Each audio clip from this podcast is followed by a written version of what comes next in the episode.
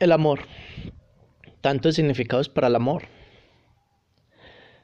Por esta vez, del amor que en las redes le llaman las relaciones tóxicas, el amor tóxico. Yo digo que es un amor escondido en miedo y egoísmo, en una posesión, en querer poseer el otro, en querer poseer todo consigo mismo, objetualizar a la persona el no creer que el otro también siente, que solo tú sientes, que solo a ti te duele. O el o en la forma de posesión de quererlo solo para ti. Eso es tóxico. Del querer que si se va, se irá con otra, de ese miedo. El sentir desbordadamente el creer que si se muestra un amor profundo y entregárselo todo es un amor verdadero y no, eso no es el amor. Querer tener control sobre el otro no es el amor. Y mucho menos el pensar que mi vida depende del otro.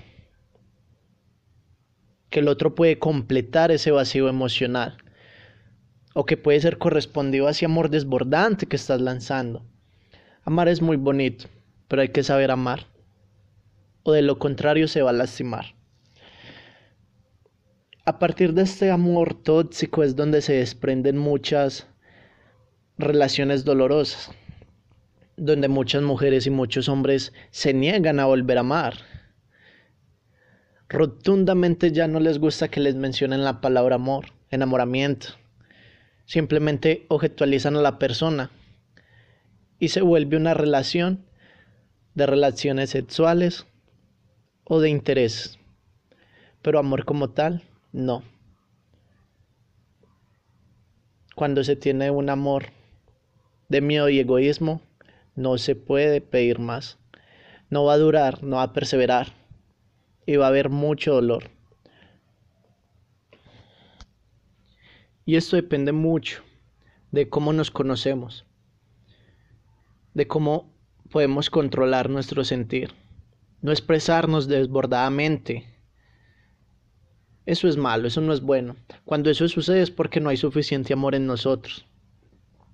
El amor parte del amor que nos tenemos, del amor propio, del cuando sabemos nuestras virtudes, fortalezas y defectos, cuando nos amamos como individuos.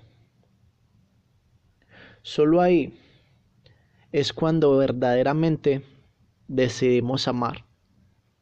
La decisión de amar, de elegir con quién compartir el amor. No para entregárselo todo, sino con los principios que sé que me amo como persona y tengo el suficiente amor para amar a otro tal y como es. No que Él me ame como soy. Y si no te ama como es, te va a destruir. Va a destruir tu corazón, porque no estás preparado para eso. Estás preparado para desbordar sentimientos, pero no estás preparado para amarte, para afrontarte.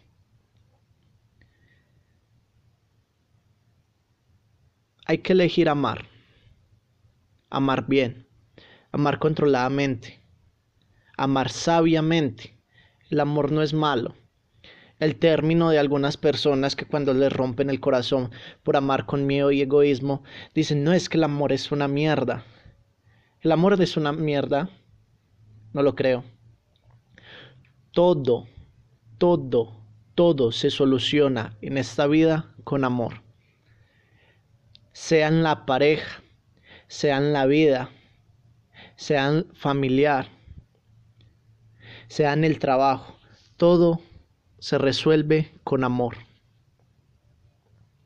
Entonces cuando una persona viene, no es que yo no amo, yo no amo, yo no amo, es una persona lastimada y que debe curar su corazón.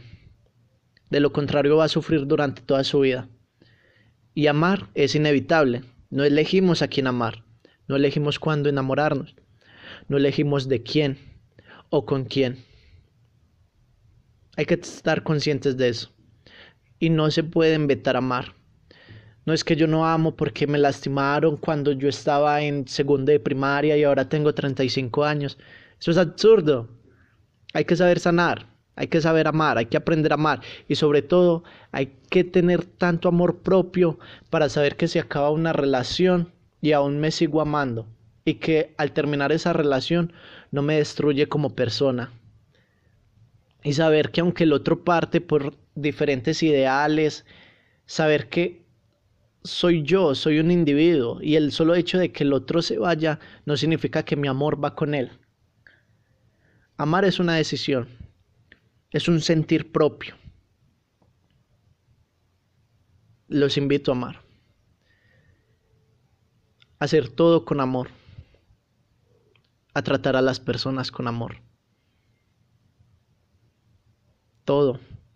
La cura para este mundo de indiferencia, de tratos mal, de como lo dicen en las redes, de toxicidad. Es el amor y la comprensión, el reconocerme como individuo y el reconocer al otro, respetarlo tal como es. Ese es el verdadero amar. Amar las diferencias del otro, independientemente si lo conozcas o no. Cuando tú juzgas, criticas a una persona porque piensa diferente a ti, no te estás amando lo suficiente para reconocer que esa persona no es diferente a ti. Porque ves en ella un reflejo de aceptación que no ves en ti. Amémonos muchachos. Que empezarnos a amar. Porque el amor